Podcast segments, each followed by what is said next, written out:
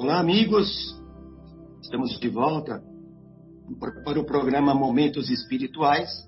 Agora, com a segunda parte do programa, onde daremos continuidade à leitura do livro Há Dois Mil Anos, livro psicografado por Francisco Cândido Xavier, ditado pelo espírito de Emmanuel.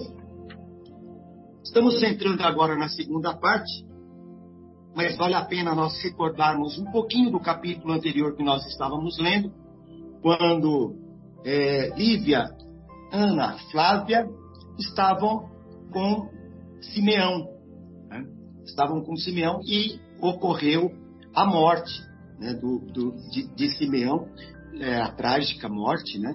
E, é claro, ele foi morto pelos romanos, né, por ordem de, de do, do Sulpício, né, Tarquinius, e, neste evento, o próprio Sulpício é, também perdeu a sua vida terrena. E, e, logo após esses fatos, né, a morte de, de Simeão e Sulpício, Ana, é, Lívia, Ana e Flávia retornam né, para, para Cafarnaum, é, para o seu lar, e Emmanuel termina assim essa primeira parte dizendo que se passaram mais de dez anos numa vida, é, como ele descreve aqui, né, dolorosa e ser, é, de dolorosa, uma vida mais de dez anos de dolorosa serenidade. E começamos então agora a segunda parte é, do livro, que tem como título A Morte de Flamínio. Vamos lá. O ano de 46 corria calmo. Em Cafarnaum, vamos encontrar de novo as nossas personagens mergulhadas numa serenidade relativa. As autoridades administrativas em Roma não eram as mesmas. Entretanto, apoiado no prestígio de seu nome e das suas consideráveis influências políticas, Flamínio Severus, perante o Senado, Públio Lentulus continuava comissionado na Palestina, onde gozava de todos os direitos e regalos políticos na administração provincial.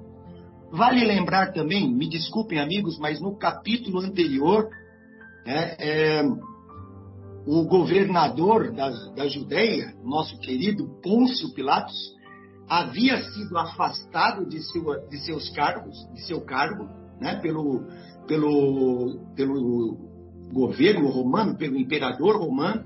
Ele foi afastado, foi para, para as Galhas, outra região, aonde, nesse local, após três anos, ele se suicidou. Então, Pilatos também já havia desencarnado. Após isso, se passa aí os, os dez anos, como Emmanuel é, relatou. Então, era mais para fazer a menção também a esse fato que é muito importante que aconteceu no capítulo anterior. Debalde continuava ali o senador, a despeito de todo o seu imenso desejo de voltar à sede do governo imperial, esperando o ensejo de reaver o filho que o tempo continuava a reter no domínio das sombras misteriosas. Já, já haviam se passado, depois desse momento, mais de dez anos, ele ainda tinha esperança de rever o filho Marcos. E, ao mesmo tempo, o imenso desejo de voltar a Roma, mas não iria voltar sem ter, no mínimo, notícias do filho. Né? Mas é claro que ele queria ter é, o regresso do filho ao lar. Nos últimos anos, perdera por completo a esperança de atingir o seu desiderato, mesmo porque considerava a esse tempo Marcos Lentulus devia estar no seu primeiro período de juventude, tornando-se irreconhecível aos olhos paternos. Né? Ele, ele, de certa forma, ele já estava um pouco desesperançoso porque já haviam se passado muitos anos, né? Então, Marco já seria um pré-adolescente ou um adolescente né, depois de todo esse tempo. talvez nem reconhecera mais o pai, nem o pai provavelmente não reconhecera o filho. Outras vezes, ponderava o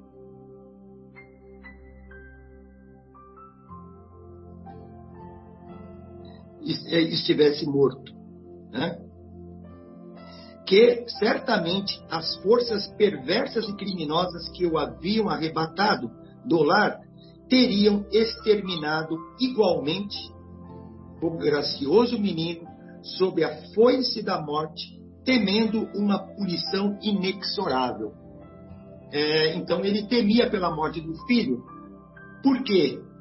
Ele achava que, por medo de serem descobertos, aqueles que sequestraram Marcos, talvez por uma vingança, por algum motivo, né, iriam eliminá-lo para que é, as provas desse delito fossem apagadas. Né? Então ele achava até que Marcos pudesse, já pudesse estar morto. Né? a, a esse tempo, vamos encontrá-lo com os traços fisionômicos ligeiramente alterados, embora 13 anos houvessem topado sobre os dolorosos acontecimentos de 33. Seus cabelos ainda guardavam integralmente a cor natural e apenas algumas rugas, quase imperceptíveis, tinham vindo acentuar a, a, sua, a, a, sua face, a sua face de profunda austeridade. Serena tristeza lhe pairava no semblante, invariavelmente levando-o a isolar-se, quase da vida comum, para mergulhar tão somente no oceano de seus papéis e dos seus estudos, com a única preocupação de maior vulto, que era a educação da filha, buscando dotá-la das mais elevadas qualidades intelectivas e sentimentais. É como ele havia falado, né? Que ele, ele havia falado para a Lívia que ele iria cuidar da educação da filha. E lembramos também que ele trouxera de Roma uma, um, um professor que pudesse dar aulas para a pequena Flávia. Mas que ele iria dar para Flávia toda a sua educação, educação de pai. A sua vida no lar continuava mesmo, embora o coração muitas vezes lhe pedisse reatar o laço conjugal, atendendo aqueles 13 anos de separação íntima com a mais absoluta renúncia de Lívia a todas e quaisquer distração que não fosse as da vida doméstica, a da sua crença fervorosa e sincera. A sós com as suas meditações, Públio Lentulus deixava divagar o pensamento pelas recordações mais doces e mais distantes e nessas horas de introspecção, ouvia a voz da consciência que subia do coração ao cérebro, como um apelo à razão inflexível, tentando destruir-lhe os preconceitos, mas contra isso, né, o orgulho sempre vencia. Com a sua rigidez inquebrantável. É, a gente sempre vê na descrição, nas narrações de, de Emmanuel, ele fala muito do orgulho do Públio, né? Do Públio Lentulus, ou seja, do seu próprio orgulho, porque era ele, né? E o próprio personagem, ele se narrava. Então ele fala muito do orgulho é, que o Públio tinha no coração. Por que esse orgulho? Orgulho pela sua própria criação, pelo próprio ambiente que ele vivia. Ele era um senador romano. Então, por natureza, o senador, senador romano já é coberto de orgulho. Né? Então, isso o fez, nesta passagem, nesta vida, um ser, um, um, um ser humano muito orgulhoso. É, voltando aqui, a sós, com as suas meditações, ah, desculpe, eu vou voltar um pouquinho aqui. A sós com suas meditações, Públio Lentulus deixava divagar o pensamento pelas recordações mais doces e mais distantes daquelas horas de introspecção. Ouvia a voz da consciência, né, como eu havia dito, que o subia do coração ao cérebro como um apelo à razão, ou seja, Públio, né, pense direito o que você está fazendo, né? pense na Lívia, reate, né? mas o orgulho inquebrantável não deixava. Algo lhe dizia no íntimo que sua mulher estava isenta de toda mácula. Algo lhe dizia que ela era inocente, né? Mas o espírito de vaidade preconceituosa que fazia ver imediatamente a cena inesquecível da esposa ao deixar o gabinete privado de Pilatos em vestes de disfarce, ouvindo ainda sinistramente as palavras escarninhas de, de Fúvia Prócula, nas quase calúnias estranhas e ominosas. Se, a gente for ver ao certo, para um espírito orgulhoso que era o Públio, ver uma cena dessa, é claro que ele poderia ir um pouco mais a fundo para saber ou dar uma chance para que Lívia, pelo menos, falasse o que teria acontecido. Isso ele falhou, ele sequer deu essa chance. Mas a cena montada por, por, por Fúvia foi perfeita. Né? Isso muitas vezes, para um, um ser humano orgulhoso, é o suficiente para que ele tome decisões é, muito extremas, né? Infelizmente, infelizmente, ainda mais para ele que se diz é, com uma inquebrantável, um, um inquebrantável orgulho. Foi uma cena muito forte. Ele falhou no caso em não dar chance para a Líbia se explicar. Líbia, porém, se insular, continuando, desculpe. Líbia, Líbia, porém, se insulara, envolta num véu de triste resignação. Ela nunca se revoltou contra isso, ela simplesmente se pôs resignada, porém triste. Sabia que era injusto, né? Claro, o que estava acontecendo. Como quem espera as, as, as providências sobrenaturais que nunca aparecem no inquieto decurso de uma existência humana. O esposo a conservava junto da filha, atendendo simplesmente à condição de mãe, não lhe permitindo, porém, de modo algum, interferir nos seus planos de trabalhos educativos. Ou seja, ela não dava é, opinião. A educação era por ele. É, mas nas questões de mãe, de carinho, de ternura, ele deixava a filha junto de, de Lívia. Para Lívia, continuando, para Lívia, aquele golpe rude fora o maior sofrimento de sua vida. Realmente, gente, você ser injustamente acusada por algo que não fez, além de tudo, não ter chance de, se, de poder se explicar ou explicar a situação, né, que não teve essa chance, afastada do convívio íntimo do marido, a quem ela tanto amava, tanto na parte espiritual quanto nessa reencarnação. Veio inclusive para ajudá-lo. Olha só, claro que ela não tinha essa consciência, consciência aflorada, né? Mas amava o esposo. E não participar da educação da filha, imagina que que tristeza, né? Esse sofrimento. A própria calúnia não lhe doera tanto. A própria calúnia não lhe doera tanto. Mas o reconhecer-se como dispensável junto à filha do seu coração constituía a seus olhos a mais dolorosa humilhação de sua existência. Que coisa, né? Que tristeza. Era por esse motivo que mais se abro, abroquelava na fé, mais se aprofundava na fé, procurando enriquecer a alma sofredora com as luzes da crença fervorosa e sincera.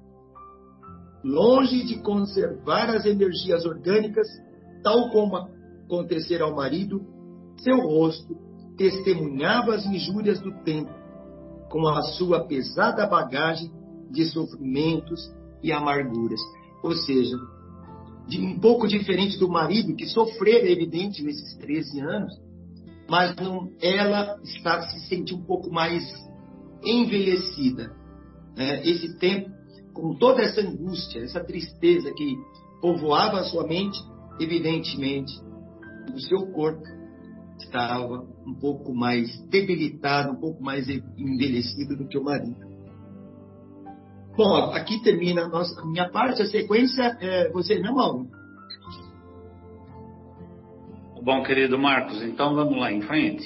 Continuando aqui a narrativa do Emmanuel, ele diz o seguinte: Na sua fronte que as dores haviam santificado. Olha que interessante, né? Você vê como as dores purificam a alma, né? Porque as dores provavelmente são coisas do nosso passado. A gente falou até um pouquinho sobre isso no capítulo anterior, né? Que são as escolhas que às vezes nós fazemos no mundo espiritual para que a gente possa se recuperar, eh, se santificar um pouco nessa existência, né? Então, provavelmente o Emmanuel quer, quer, quis dizer isso, né? Na sua fronte da Lívia, ele está falando, né? Que as dores haviam santificado, porque ela suportou, né? ela suportou com fé, com amor, toda aquela provação que ela estava passando, sem julgar, principalmente, né? Porque ela não, ela não recriminava o marido, né? Ela simplesmente suportava as dores. Ela não então, abençoou, né? Exatamente. Então, voltando aqui, só para não perder a continuidade, na sua fronte, que as dores haviam santificado, pendiam já alguns fios prateados, enquanto os olhos profundos se tocavam de brilho misterioso, como se houvessem intensificado o próprio fulgor de tanto se fixarem no infinito dos céus. Isso daqui, imagino que ele está tá querendo dizer, quando fixa no infinito dos céus, ele está se referindo também à prática de oração que ela tinha, né? Seus traços fisionômicos, embora atestassem velhice prematura, revelavam ainda a antiga beleza, agora transformado, transformada em indefinível e nobre expressão de martírio e virtude. Um único pedido fizera ao esposo, quando se via isolada dos seus afetos mais queridos no ambiente doméstico longe do próprio contato espiritual com a filha, circunstâncias que ainda mais lhe afligiam o coração amargurado. Foi apenas que lhe permitisse continuar com suas práticas cristãs. Olha a fé que essa mulher tinha, né? E o não julgamento. Como eu falei no início, ela não julga o marido, né? Ela só pede que ele permitisse que ela continuasse com as suas práticas cristãs em companhia de Ana, que tanto se lhe afeiçoara com aquele espírito de dedicação que lhe conhecemos, a ponto de desprezar as oportunidades que se lhe ofereceram para constituir família. Você vê que a Ana aqui também ela, ela renega a coisas da vida material, né, para ficar ao lado da Lívia que é, é uma verdadeira irmã espiritual, né? Aliás, todos nós somos irmãos espiritual, né? espirituais, mas aqui ela tinha uma afeição tão profunda que ela renega a, a sua vida própria para ficar junto com a, com a Lívia. O senador deu-lhe ampla permissão em tal sentido, chegando a facultar-lhe recursos financeiros para atender os numerosos operários da doutrina que a procuravam discretamente, amparando-se nas suas possibilidades materiais para iniciativas renovadoras. Esse, esse, trecho aqui eu acho interessante, porque o Públio Lentulus, né, apesar do orgulho que ele tinha, me parece que no íntimo, desde aquele encontro que ele teve com Jesus lá no início, né, e há algumas narrativas lá do, da narrativa, não, alguns sonhos que ele teve no passado, né? Ele tinha na sua intimidade a consciência, mesmo que bloqueada, mas ele tinha a consciência desse mundo espiritual, né? Então ele, o orgulho bloqueava ele por um lado, né? Mas você vê que ele faculta recursos financeiros para que a esposa possa continuar na sua doutrina e trazer pessoas junto à sua doutrina, né? Então, lá no fundinho, ele, ele, ele tinha a consciência disso, né? Ele era um bom homem, tinha um bom coração. Perfeito. O orgulho bloqueava, né, a, a sua emancipação espiritual, digamos assim. Né? É. Então, continuando, então falta-nos agora apresentar Flávia Lentulha aos que, aos que a viram na infância doente e tímida. Então, no esplendor dos seus 22 anos, tá, agora está falando da filha, né, da Lívia, com, com o senador.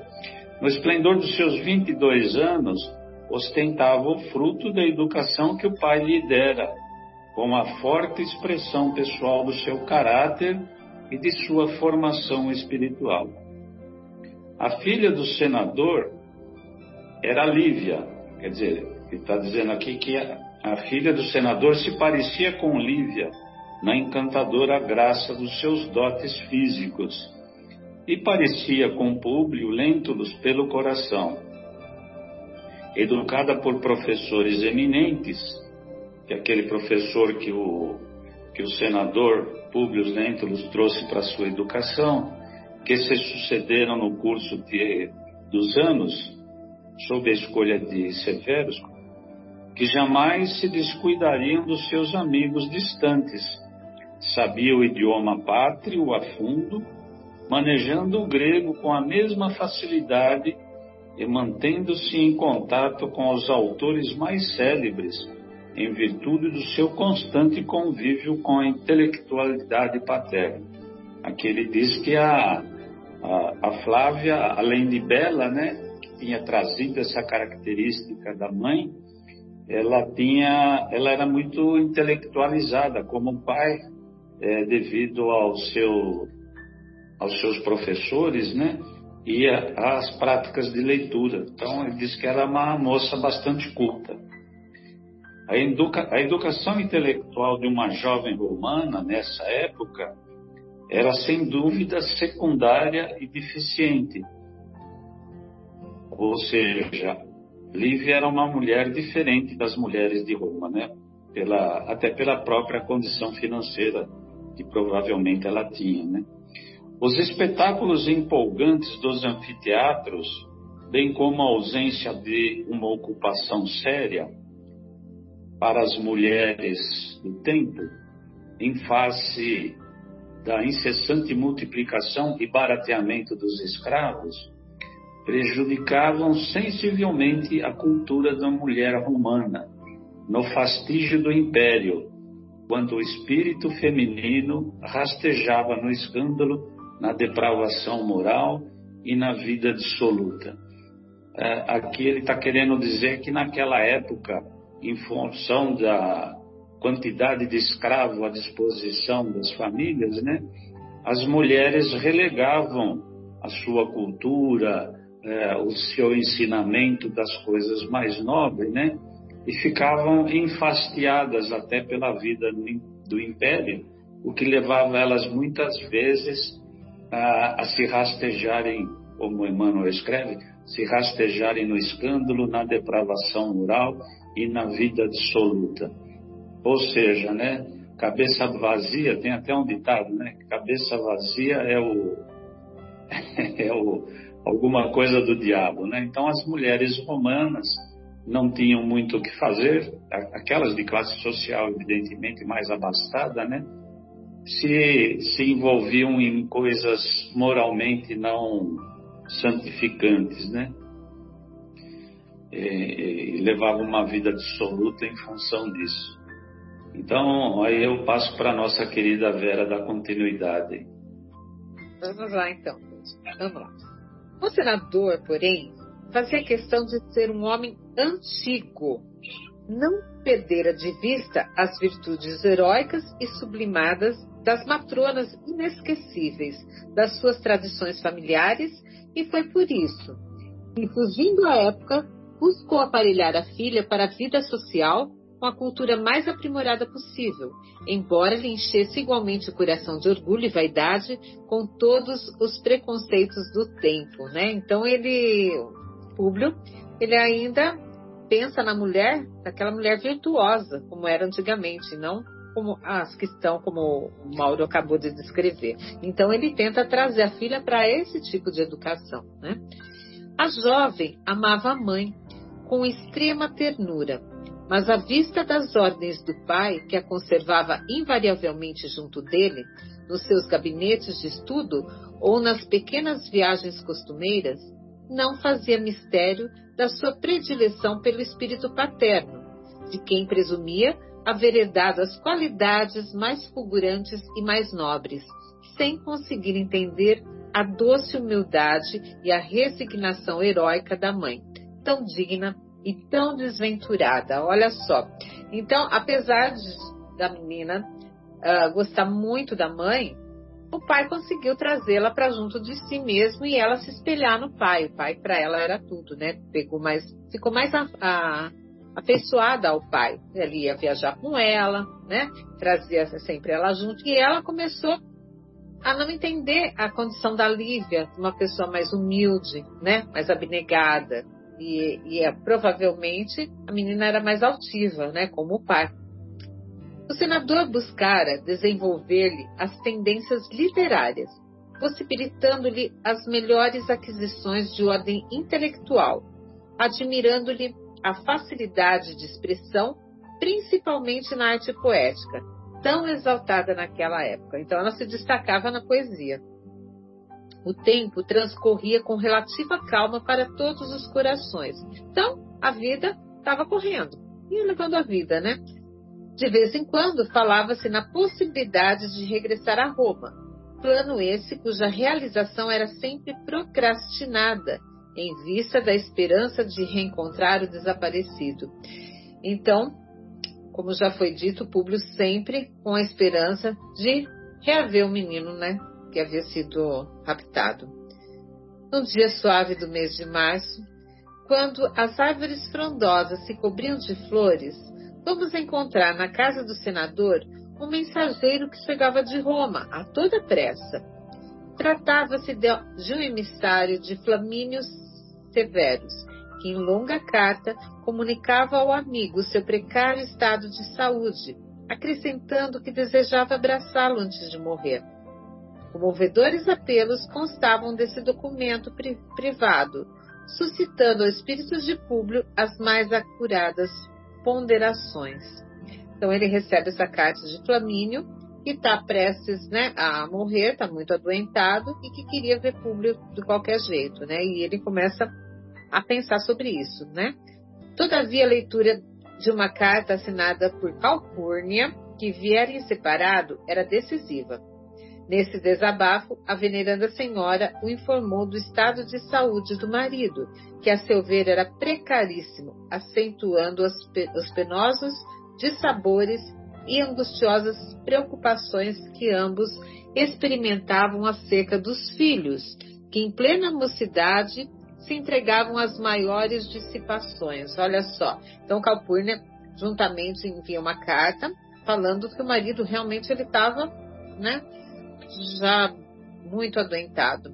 E as preocupações que tinha em relação aos filhos, porque eles caíram para o mundo aí, estavam divagando na, na sua mocidade desvairada. Hum, terminava a carta comovedora, pedindo ao amigo que voltasse, que os assistisse naquele transe, de modo que a sua amizade e paternal interesse representassem uma força moderadora junto de Plínio e de Agripa, que homens feitos se deixavam levar no turbilhão dos prazeres mais nefastos. A gente vê que o momento que Roma estava vivenciando, né? Um momento conturbado aí, que as pessoas se entregavam aos prazeres, talvez não. Como descreve aqui, a gente pode perceber, foram momentos que eles se, se entregavam à luxúria, aos prazeres, não tinha mais aquela seriedade que eles tinham no passado, né? E havia toda essa preocupação, preces principalmente a morte de Flamínio, né? Então, o Fábio agora vai fazer as considerações dele aí para ver como o Publio Lentulus desenrolou isso. Ele vai ou não vai, gente? Vamos lá, Fábio. Então, olá, amigos queridos. É um prazer estar aqui com vocês. Continuando a narrativa, onde a nossa querida Vera parou, a esposa do Flamínio Severus, né, que se chama Calpurnia, ela terminava a carta comovedora pedindo ao amigo Publio Lentulus que voltasse, que os assistisse naquele transe, modo que a sua amizade paternal, de, ou melhor, de modo que a sua amizade e paternal interesse representassem uma força moderadora junto de Plínio e de Agripa, os dois filhos, que, homens feitos, se deixavam levar no turbilhão dos prazeres mais nefastos. Publio Lentulus não hesitou instante. Mostrou à filha os documentos recebidos e, depois de examinarem juntos os pormenores do seu conteúdo, comunicou a Lívia o seu propósito de voltar a Roma na primeira oportunidade. Então, depois de tanto tempo, chegou finalmente uma circunstância que os é, intima né, a voltar para Roma e deixar a vida na Galileia. Uma situação grave, porque nós lembramos do começo do livro, a proximidade que o, que o Flamínio Severus tem com o Publio Lentulus e, e, a proximidade das famílias, e então a, o adoecimento do Flamínio Severus, o adoecimento grave, é para o Publio uma, uma, um motivo definitivo que exige a sua volta, ainda mais quando pedido né, pela sua esposa deliberadamente. Sim, que os ajude no transe e que cuide, ajudem a cuidar dos filhos que estão numa fase difícil da mocidade. Bom, é, então o Publio Lentulus é, mostrou né, a filha os documentos recebidos e mostrou também a Lívia. Bom, está na hora de voltar. A nobre senhora, a Lívia, lembrou-se então de quão diversa lhe seria a vida na grande cidade dos Césares, com as ideias que agora possuía, e pediu a Jesus não lhe faltasse a coragem necessária para vencer os embates que houvesse de sustentar na sociedade romana para conservar íntegra a sua fé. Então ela vai voltar para a society né? Ela vai voltar para os círculos degradados da família é, e ainda mais nos círculos sociais das pessoas é, da elite, né? E para ela isso seria muito difícil agora que ela aprendeu é, o valor da pureza e da simplicidade das coisas seria muito difícil para ela viver na ostentação né, e na superficialidade da sociedade romana novamente. A volta a Roma não reclamou desse modo grande demora. O mesmo emissário levou as instruções do senador para os seus amigos da capital do império, ou seja, a resposta de Publio Lentulus para Flamínio e Calpurnia. E daí a pouco uma galera os esperava em Cesareia, ou seja, num porto próximo ali à, à região da Samaria, né? e reconduzindo a família Lentulus de regresso depois da permanência de 15 anos na Palestina.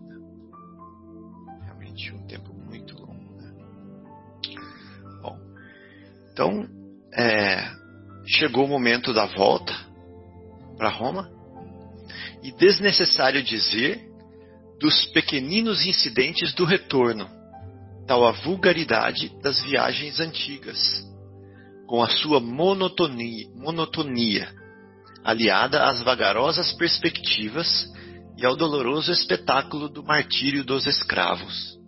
Então, eles estavam viajando de galera, era um barco movido a remo, que, se nós olharmos no mapa, né, é, Jerusalém, mais ou menos, até lá em Roma, é, onde eles vão aportar, a distância é significativa. E atravessar tudo isso a remo e a vela é realmente de uma grande monotonia, monotonia e um doloroso espetáculo de martírio dos escravos que estavam no, nos remos dessas galeras.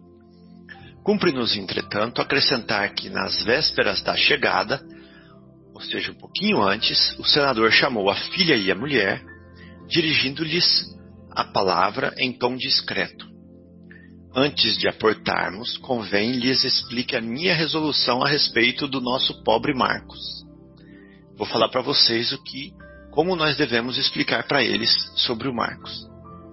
Há muitos anos guardo o maior silêncio em torno do assunto, para com os meus amigos ou os meus afeiçoados de Roma, e não desejo ser considerado mau pai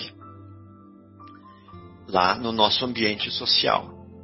Somente uma circunstância como a que nos impõe esta viagem, ou seja, somente por causa da doença e da situação grave do Flamínio, é que venho a vimos a regressar, porquanto não se justifica que um pai abandone o filho em tais paragens, ainda mesmo torturado pela incerteza da continuidade de sua existência. Assim, resolvi comunicar a quantos mo perguntem, né, me o perguntem, que o filho está morto há mais de dez anos, como de fato haverá de estar para nós outros, visto a impossibilidade de o reconhecermos na hipótese do seu reaparecimento. Ou seja, mesmo que alguém chegasse e os apresentasse e falasse: Esse é o Marcos, depois de 15 anos, como eles saberiam que é realmente aquele o menino? Seria muito difícil. Se soubessem, né, se as pessoas soubessem de nossas mágoas, não faltariam embusteiros que desejassem ludibriar nossa boa fé, nos enganando, explorando o sentimentalismo familiar. Bom, ambas sentiram na decisão que lhes parecia a mais acertada. É verdade, né? Se nós víssemos o Marcos agora, nós realmente não íamos conhe é, o conhecer, reconhecer. E daí a minutos, o porto de Ostia estava à vista, fica bem pertinho de Roma. Nós vimos isso, esse porto também no livro é, Paulo e Estevão. Agora, lindamente aparelhado pelo zelo do imperador Cláudio, que ali mandara executar obras interessantes e monumentais. Bom, tão perto de Roma, né, e um porto tão importante para os romanos, é lógico que o imperador o adornaria e com obras interessantes e monumentais. Nessa hora, não se observava o contentamento natural em tais circunstâncias, ou seja, imagina, 15 anos depois, chegando a Roma, e eles estavam ali mornos, né? Não tinha aquele contentamento natural que se fosse esperar, por causa das circunstâncias do, é, do convívio conjugal, né? Estava apagado, e da perda do Marcos. A partida, 15 anos antes, havia sido um cântico de esperança nas expectativas suaves do futuro. Mas o regresso estava cheio do silêncio amargo das mais penosas realidades. Bom, é, além do desencanto da vida conjugal, Públio e Lívia não viam ali, entre os rostos amigos, que os esperavam as silhuetas de Flamínio e Calpurnia, que consideravam irmãos muito amados. Contudo, dois rapazes simpáticos e fortes de gestos desembaraçados nas suas togas irrepreensíveis, dirigiram-se a eles imediatamente, em escalares confortáveis. Mal a embarcação havia ancorado. Rapazes esses que o senador e a esposa reconheceram de pronto num afetuoso e comovido abraço. Bom, então, tal a proximidade da família, né, que se aportava ali agora, que os dois rapazes, mesmo tendo passado 15 anos, é, foram imediatamente reconhecidos e ainda lembravam dos afetos, né? Então eles já chegaram, é, os filhos da Calpurnia e do Flamínio já chegaram, então para receber Públio, a Lívia e a Flávia é, com muito afeto, com muito carinho. E provavelmente o Flamínio e a Calpurnia não estavam ali por causa da situação do Flamínio, que não era é, que era é, o motivo da vinda do Públio, da Lívia e da Flávia de volta para Roma, que não era uma situação é, muito boa de saúde. Bom, então nós paramos por aqui e vamos ver o que vai se desenrolar então no próximo programa.